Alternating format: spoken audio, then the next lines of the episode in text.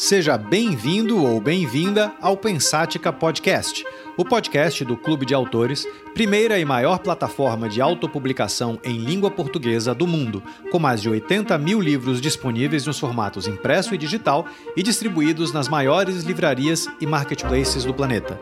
Meu nome é Ricardo Almeida, sou fundador e CEO do clube e deixo esse convite aberto para que você se junte a nós nessa jornada para desvendar o futuro do mercado editorial. Vamos então ao tema deste episódio, deixando antes apenas um agradecimento à Pulsante, produtora responsável pela edição deste podcast. É difícil imaginar o mundo sem a ficção científica. E quando digo mundo, vou além da nossa civilização moderna, iniciada, se é que esse termo possa ser usado, a partir do momento em que a história passou a ser registrada de maneira massificada.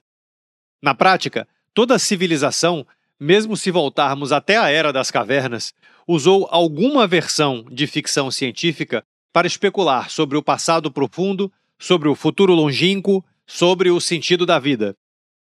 Não seria errado afirmar que todo o nosso desenvolvimento, toda a evolução, foi uma consequência de uma única e imensa pergunta lançada aos céus e aos nossos pares: qual o sentido da vida? Estratégias sofisticadas de sobrevivência, de técnicas de caça à invenção da agricultura, derivaram dessa pergunta. Todos os deuses, dos primeiros aos atuais, foram formas milenares de respostas. As explorações, das peregrinações em busca de alimento, as grandes navegações, aos foguetes da NASA e da SpaceX, são experimentos especulativos, ainda que alguns sejam mais matemáticos que outros. Não seria errado afirmar que todas as grandes invenções humanas, tudo o que a nossa espécie transformou em fato, em realidade, em presente, começou como ficção científica, como especulações livres à caça de respostas para essa imensa pergunta que talvez jamais possa ser respondida. Nesse sentido, os escritores de ficção científica, de Isaac Asimov a Frank Herbert, a H.G. Wells, passando por tantos e tantos outros, são os fabricantes dos presentes em que nós ou os nossos descendentes viverão no futuro. Sim, talvez nem todos acertem, talvez a Duna de Frank Herbert jamais saia do papel, mas mesmo ela provavelmente terá inspirado todo um universo de inovações de todos os portes que empurraram nossos cientistas alguns milímetros mais perto da grande resposta. Autores de ficção científica são os historiadores de um futuro que ainda não aconteceu. E é com um deles que falaremos hoje, aqui no Pensática, para entender um pouco mais sobre como construir uma carreira de arqueólogo do que ainda não existe. Hoje tenho o prazer de conversar com Almir Maciel Gava, autor do livro Ava, Jornada Espacial ao Núcleo do Universo, que não apenas tem a futurologia como uma espécie de modo de vida, mas também utilizou inteligência artificial como uma espécie de coautora de sua história. E, aliás, o primeiro autor que entrevistamos aqui que realmente tem experiência prática no uso do chat GPT como parceira de escrita, se pudermos dizer assim. Almir Marcial Gava é um autor ítalo-brasileiro, nascido na cidade de São Paulo. É casado e, além de CEO de uma empresa de tecnologia, se aventura pelas nuvens pilotando avião, um sonho de criança. Sua paixão pela inteligência artificial e pela tecnologia em geral o levou a criar livros que ajudam a tornar o mundo da tecnologia mais acessível para o público em geral. É autor dos e-books IA, Conhecendo a Inteligência Artificial e Armadilhas Digitais, Conhecer para se Proteger. Almir acredita que por meio dessas ferramentas é possível criar narrativas que podem ser compreendidas por leitores de todas as idades. E, e antes de abrirmos a conversa, eu lerei aqui a sinopse do seu livro para que todos fiquemos na mesma página. Aspas, né? John é um astrofísico renomado que dedicou sua vida à busca pelo sentido do universo. Com a ajuda do seu fiel amigo canino Max, ele viaja pelo espaço em busca de respostas para suas perguntas mais profundas. Um dia, ele encontra uma tecnologia de luz desconhecida que o transporta para universos paralelos, onde ele descobre novas formas de vida e aprende sobre o significado da existência. No entanto, suas aventuras o levam a questionar a realidade e a enfrentar os limites do conhecimento humano. Nessa emocionante história de ficção científica, John e Max exploram o desconhecido em busca do sentido da vida. Almir, seja bem-vindo. Oi, Ricardo, tudo bom? É um prazer estar aqui com você hoje no Pensática. Estou muito feliz compartilhar um pouco da, da história do meu livro com todos vocês. Bom, piloto, tecnólogo, escritor de ficção científica. No estilo futurologista, eu queria te pedir para contar a sua história a partir da especulação sobre o futuro. Ou seja, como a sua imaginação te fez trilhar o caminho em que você se encontra hoje? Bem, eu, o Ava foi o meu primeiro livro de ficção científica. Eu fui totalmente inspirado a escrever um livro pela minha esposa, que também é escritora, mas ela é de uma outra área, é uma área corporativa. Ela escreve livros corporativos. E ela estava finalizando um dos livros dela, e aí eu pensei, acho que eu vou tentar também escrever um livro sobre ficção científica, porque tem um pouco tudo a ver comigo, já que eu, nós somos, eu e ela somos da área da, da, da tecnologia, eu acompanho muito seriados de ficção, também gosto muito de acompanhar alguns livros também de ficção, como você disse na introdução aí, o Isaac Asimov é meu favorito, né? Tem a Fundação, o Fim da Eternidade.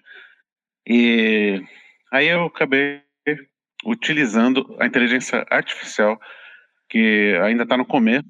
Muitas pessoas ainda têm algumas dúvidas sobre se ela seria uma boa ajuda para os escritores ou não. E eu acabei indo para essa questão. Eu falei, vou vou escrever um livro de ficção científica utilizando como coautor o chat GPT, que é uma novidade praticamente no mercado. E eu acabei começando a escrita, fiz algumas pesquisas né, de como estar tá utilizando o chat GPT para estar tá me auxiliando na, na escrita do livro.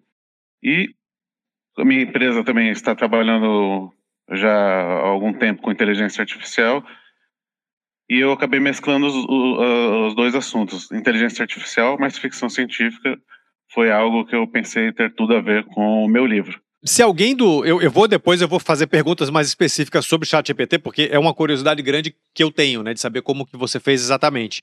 Mas enfim, se alguém do século 13, 12, é, pudesse viajar no tempo e visitasse os nossos dias, certamente acreditaria estar num enredo de ficção científica.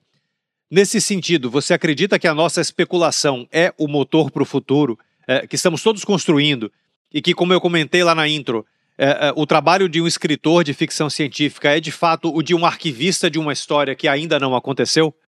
Sim, eu concordo. Eu concordo porque, como eu gosto muito de, de ficção, se você pegar uns anos atrás aí, Jornada nas Estrelas, por exemplo, que era uma série que a maioria do, acredito, do pessoal que gosta de ficção científica acompanhava. Eles já utilizavam os aparelhos celulares, né, naquela época ali, como se fosse o radiotransmissor. E, e o aparelho celular veio. Jornada das Estrelas é anos 60, né? 60 ou 70? Sim, e o, o aparelho celular veio bem depois, ou seja, eles já, já tinham uma, uma visão sobre esse futuro. E eu acredito que sim, a gente acaba é, meio que criando algumas histórias baseadas na, na, ficção que podem se tornar realidade no futuro. É exatamente por esse ponto. Você tem um currículo que é recheado de estudos tecnológicos, o, o que também significa que você usa, eu deduzo isso, muitos dos seus conhecimentos práticos sobre tecnologia e inteligência artificial como ferramenta criativa em sua opinião, o quanto estar imerso no tema sobre o qual você escreve ajuda a dar corpo às suas histórias?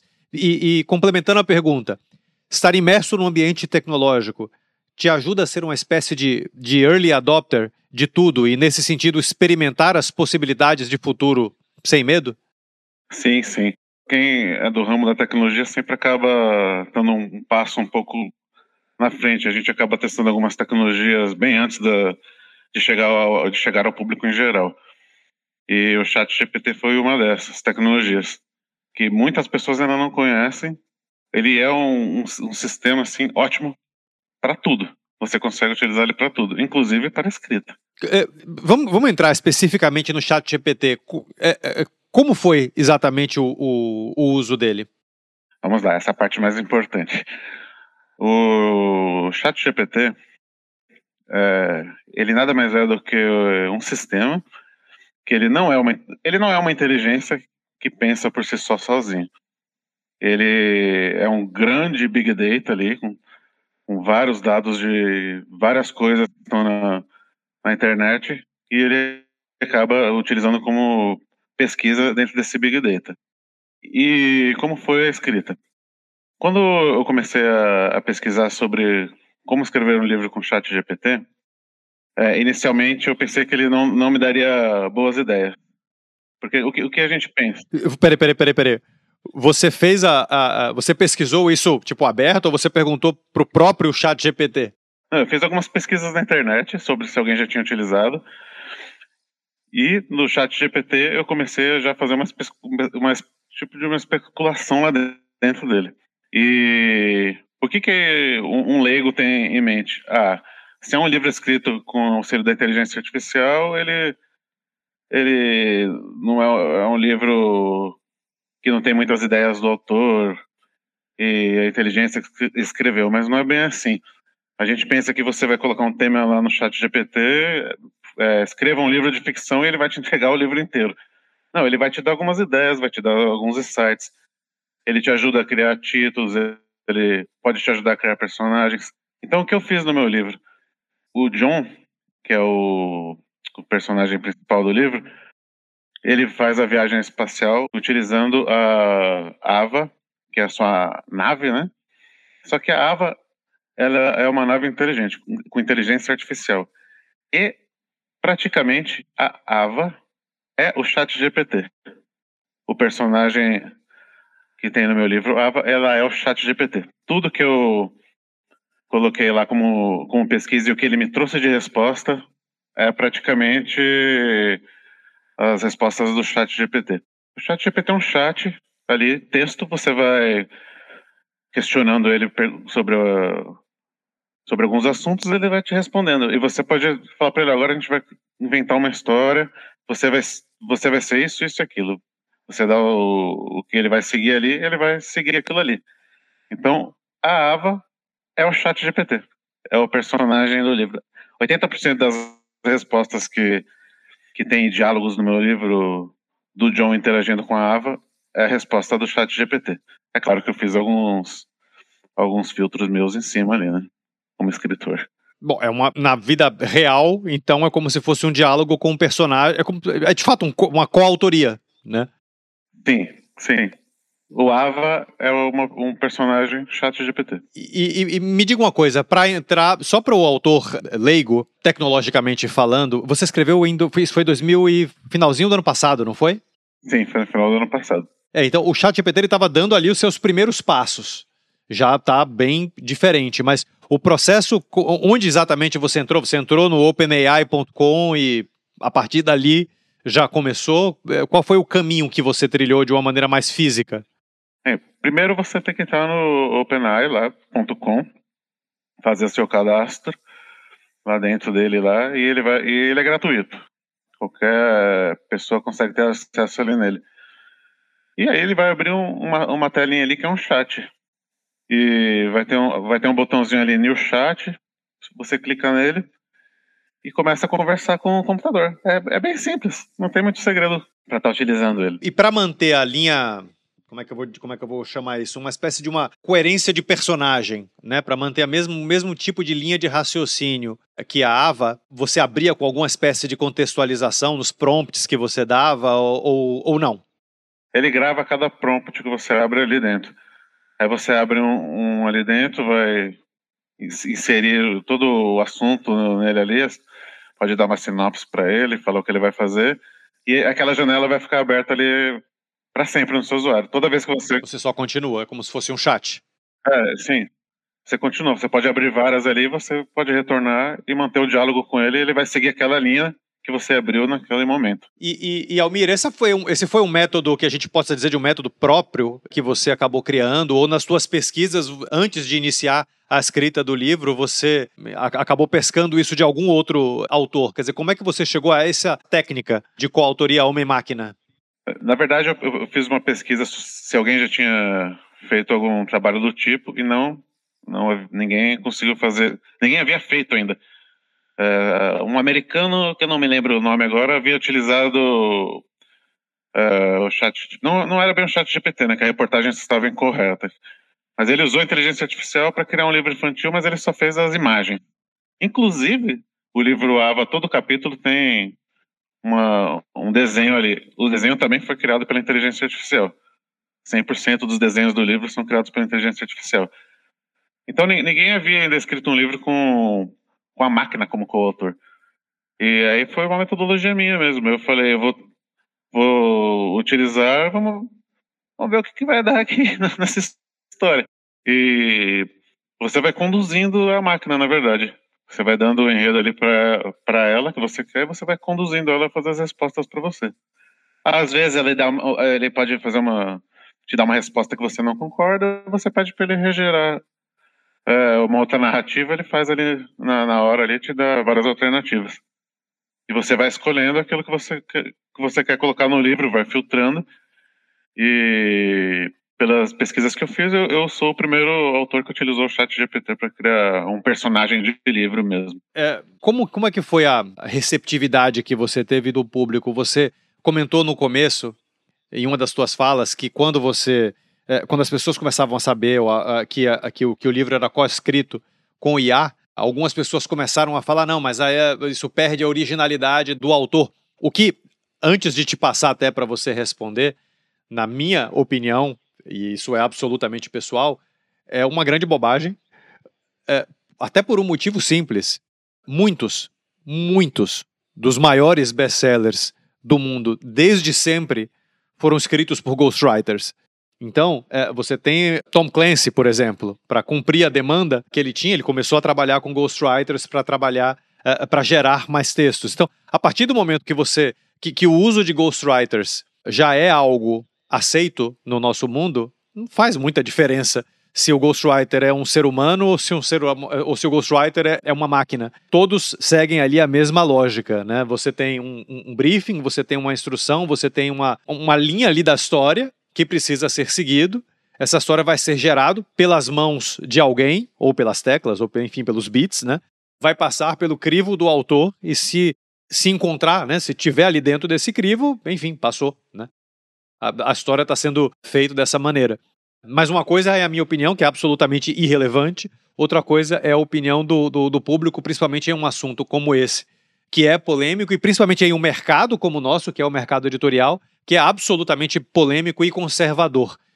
É, então, dito isso, que tipo de crítica, de elogio, de dúvida uh, você acabou recebendo e como você lidou com isso? Inicialmente eu achei mesmo que poderia ter uma resistência do, do público em geral. Principalmente do, do pessoal que gosta mesmo de ficção, assim, sabe? Mas no, no começo as pessoas têm mesmo um receio. Ele fala, ah, foi escrito pela inteligência artificial. Mas é porque, nesse caso, as pessoas ainda são leigas sobre o assunto. É, a maioria das pessoas não sabe como a inteligência artificial funciona. E quem vai dar as diretrizes para ela somos nós, os escritores. A gente vai falar o que ela tem que fazer. Assim como toda máquina. Toda máquina ela é programada. Você vai dizer para ela o que ela tem que fazer, não ao contrário. E no, no começo encontrei assim uma resistência, mas eu já, eu já estava preparado para isso. Eu já já estava preparado psicologicamente para receber uma certa resistência. E como eu, eu fiz uma escrita um pouco mais mais simples, mais simplista.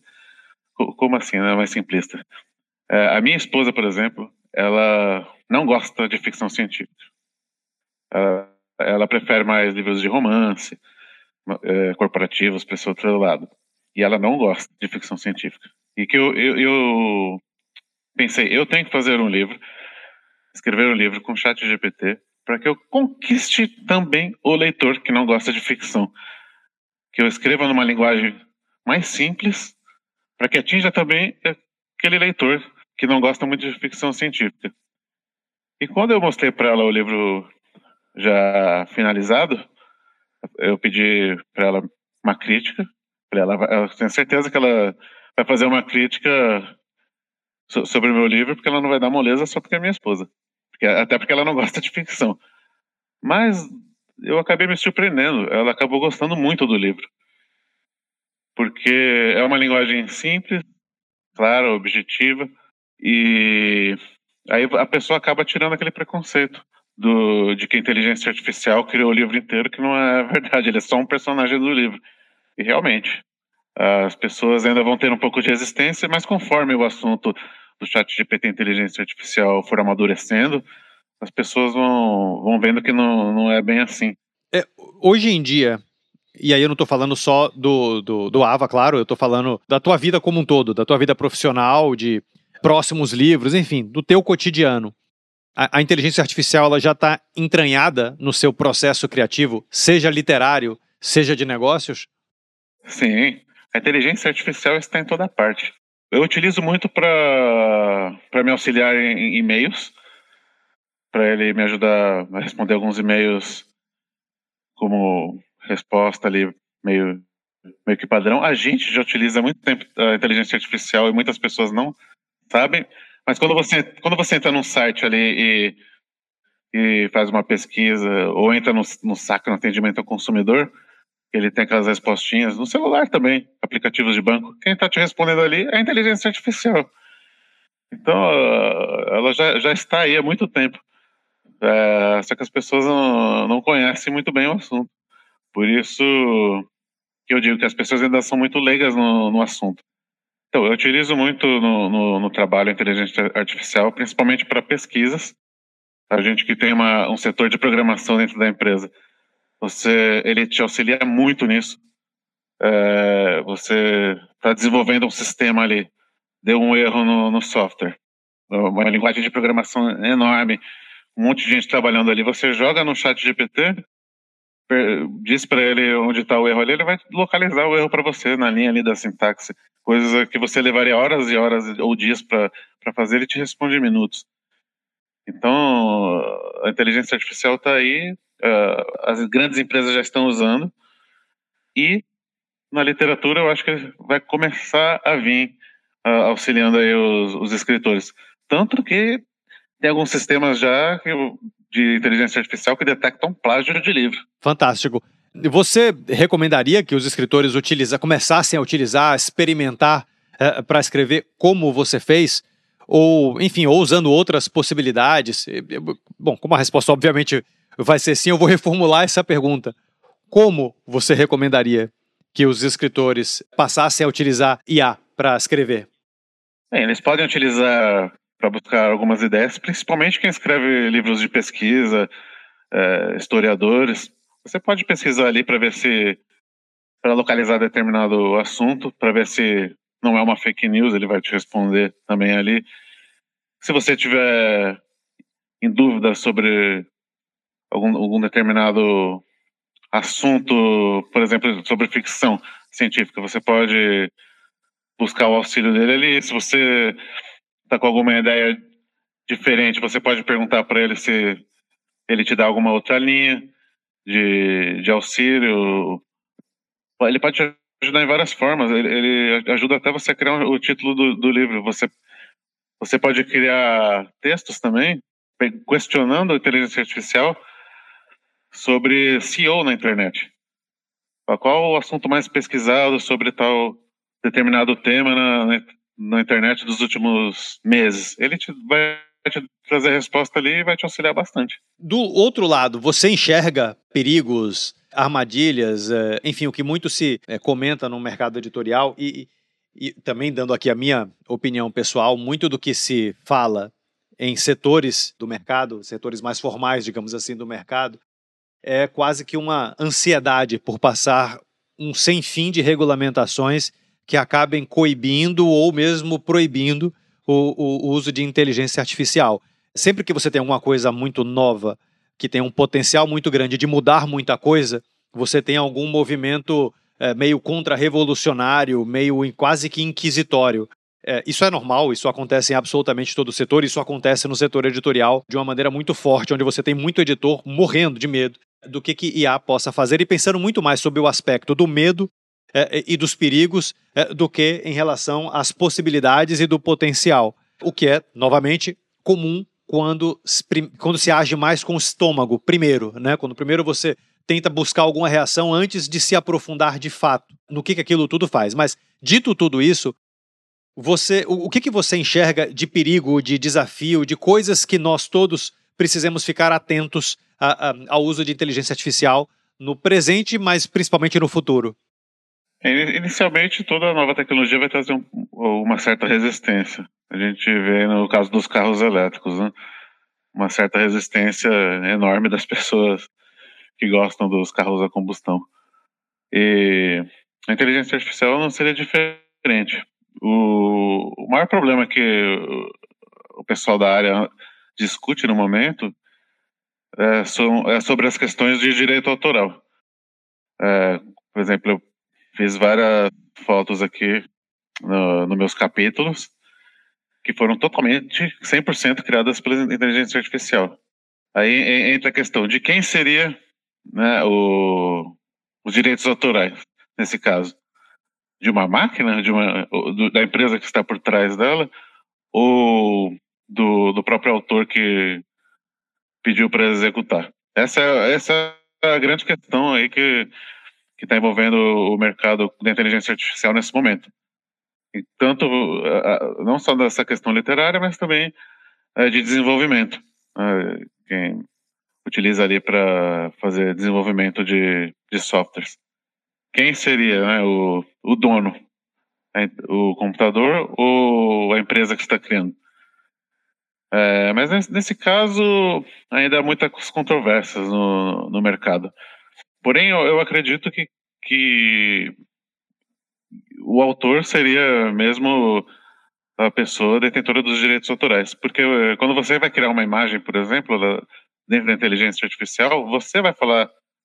É sempre você que vai falar para o computador o que ele tem que fazer. Ele nunca vai criar algo do nada. Você vai dizer para ele: olha, eu quero uma, uma imagem assim, assim, assada, ele vai criar. É, no, meu caso ali, né, no, AVA. Eu criei um, um, astronauta com um cachorro, com roupa de, de astronauta, com uma pedra na mão, e aí peço para ele criar, ele te dá várias opções ali, você escolhe. E se você mandar ele criar ele mil vezes, ele nunca vai repetir a mesma imagem. Qual foi o curiosidade pura? Qual foi o software que você utilizou para criar as imagens?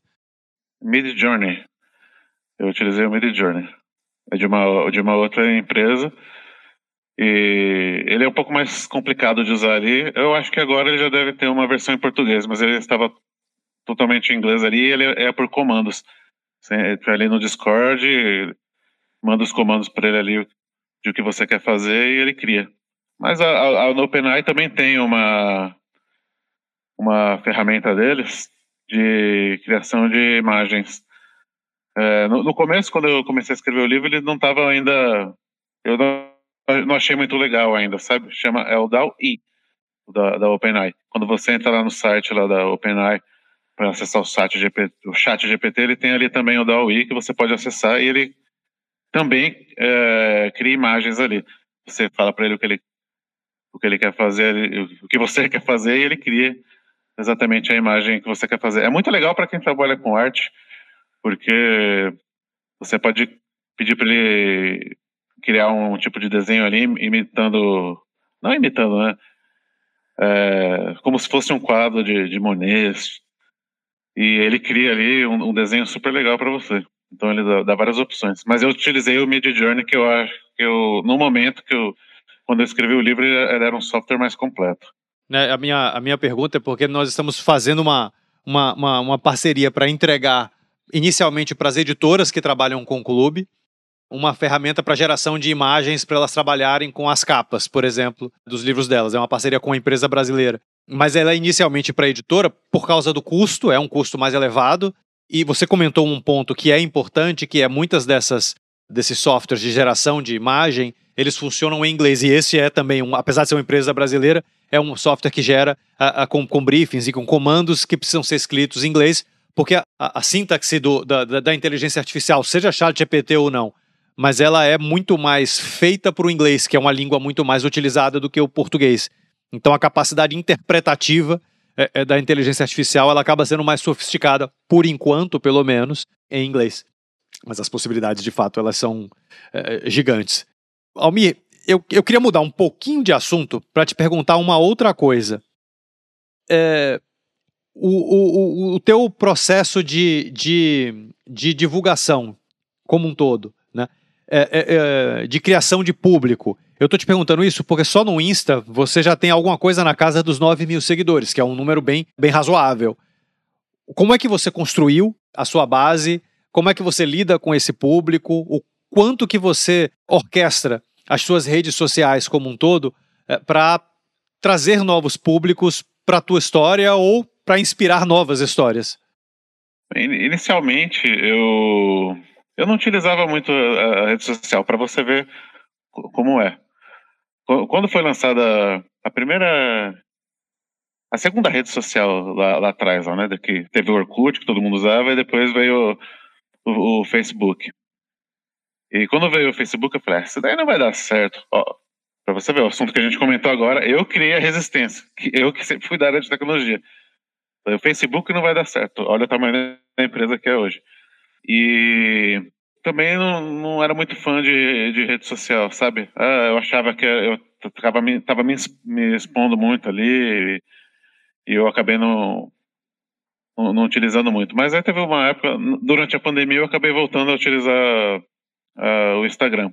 Eu também, eu também tive resistência para utilizar o Instagram, porque eu falei, ah, quem que, negócio só de foto, quem que vai se interessar, né? Pra ficar vendo foto de outras pessoas. Olha o tamanho do Instagram, é a maior rede social que nós temos hoje em dia. E aí eu comecei a criar uns stories lá, eu, eu, eu gosto muito de, de relógio, de perfumes, e eu ficava postando esse tipo de, de, de coisa ali no, no começo ali, né? falava um pouco de perfume, um pouco de relógio, e as pessoas foram aparecendo. E aí eu acabei criando esse público. Eu tinha mais. Eu tinha uns 15 mil seguidores antigamente. Aí, como eu parei um pouco de usar, inclusive pela correria do dia a dia no, no trabalho, eu, as pessoas acabaram saindo, não sei o que aconteceu direito. E quando eu, eu lancei o, o meu livro, aí eu comecei a utilizar de novo as redes sociais. Aí subiu mais um pouquinho, acho que eu tô com 8.500, 9 mil seguidores, alguma coisa assim. E o que eu faço também, eu utilizo o tráfego pago.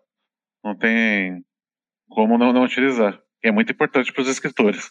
Utilizem tráfego pago. É, você cria ali os seus stories, os seus reels, e você vai ter que, infelizmente, para começar, você vai ter que pagar para a plataforma mas só que é um, é um tipo de marketing muito assertivo.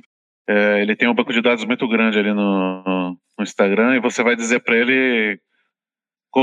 Aí eu volto a dizer aquilo que eu sempre digo: você vai dizer para a máquina o que você quer. Então você vai selecionar ali: olha, eu quero atingir um público que gosta de ficção científica, um público que, que gosta de, de literatura eu quero. Meu livro é, é para adolescente, então eu pego o público ali de adolescente. Posso também determinar a idade. Ah, meu público é, é geral. Aí você pode criar também ali a idade, o gênero. Você acha que seu livro vai vender mais para mulheres do que homens? Você pode selecionar o gênero ali. Ou você deixa tudo meio que aberto no começo, deixa o, a sua propaganda rodar uma, uma semana ali já é suficiente. E ele vai te trazer um relatório.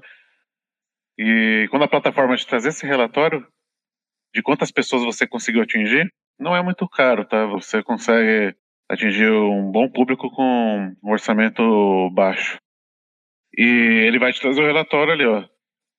O seu público que está vendo essa propaganda sua aqui, ele é de 18 a 25 anos, mais homens do que mulheres da cidade de São Paulo, por exemplo. Aí você vai lá e você filtra, você vai filtrando, você pode então direcionar mais para aquele público ali no modo em geral. Então ele te ajuda muito a fazer a sua propaganda. E assim você vai conquistando, as pessoas vão te seguindo. E no, no, o meu livro foi bem aceito, viu, no, com os meus seguidores do, do Instagram. Aí, inclusive pessoas que não gostam de, de ficção científica gostaram, por exemplo, do, do livro. Que foi aquela estratégia que eu usei. Vou atingir também um público que não gosta muito de ficção, utilizando uma linguagem um pouco mais simples e depois eu eu que no, no meio do livro eu faço uma reviravolta ali na história.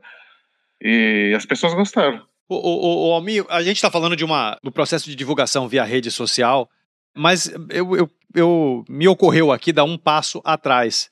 Você acha possível co-criar toda a estratégia de divulgação, inclusive de que canais utilizar e de que forma?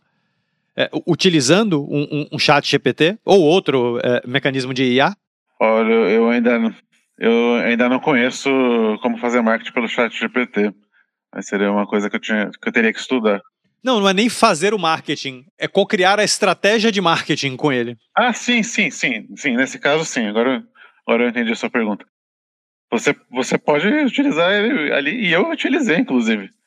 Eu pedi para ele me dar algumas palavras-chave, palavras mais pesquisadas na, na internet sobre ficção.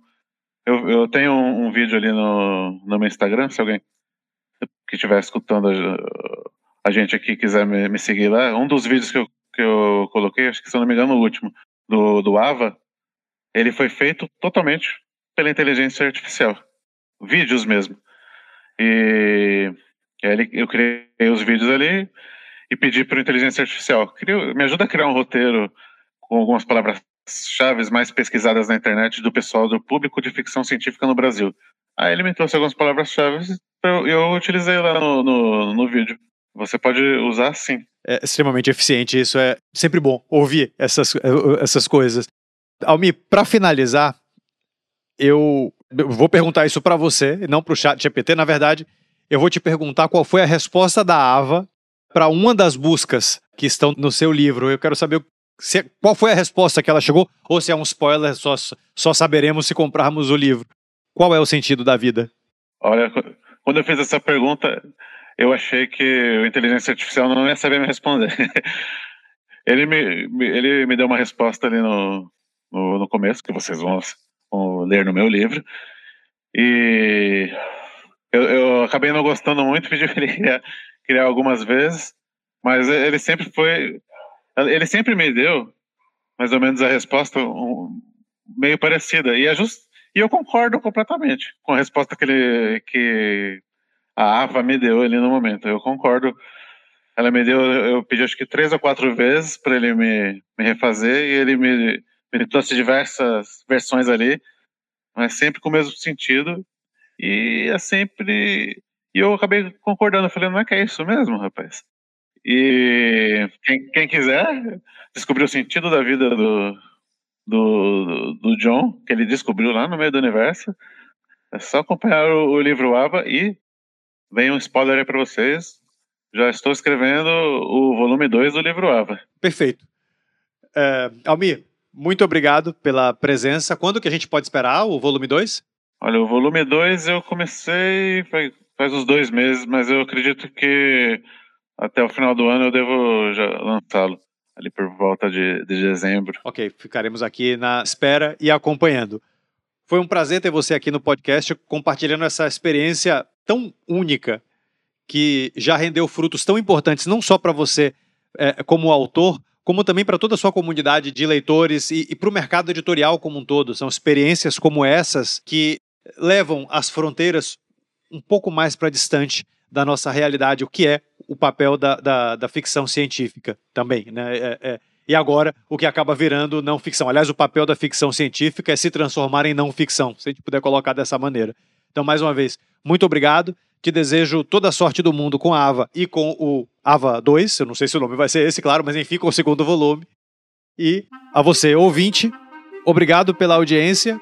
Até o próximo episódio e recomendo que siga o, o, o Almir é, e, obviamente, que compre o livro Ava até para se conhecer essa experiência é, tão rara, pelo menos nos nossos tempos, ela é uma, uma experiência pioneira é, é, de se ter um livro co-escrito com uma, com uma máquina, aliás, não é nem só co-autora, é também personagem. Muito, muito obrigado a todos. Quem quiser me seguir ali no Instagram, o meu Instagram é Almir M. Gava. Muito obrigado a todos. Fiquem com Deus. Tchau, tchau.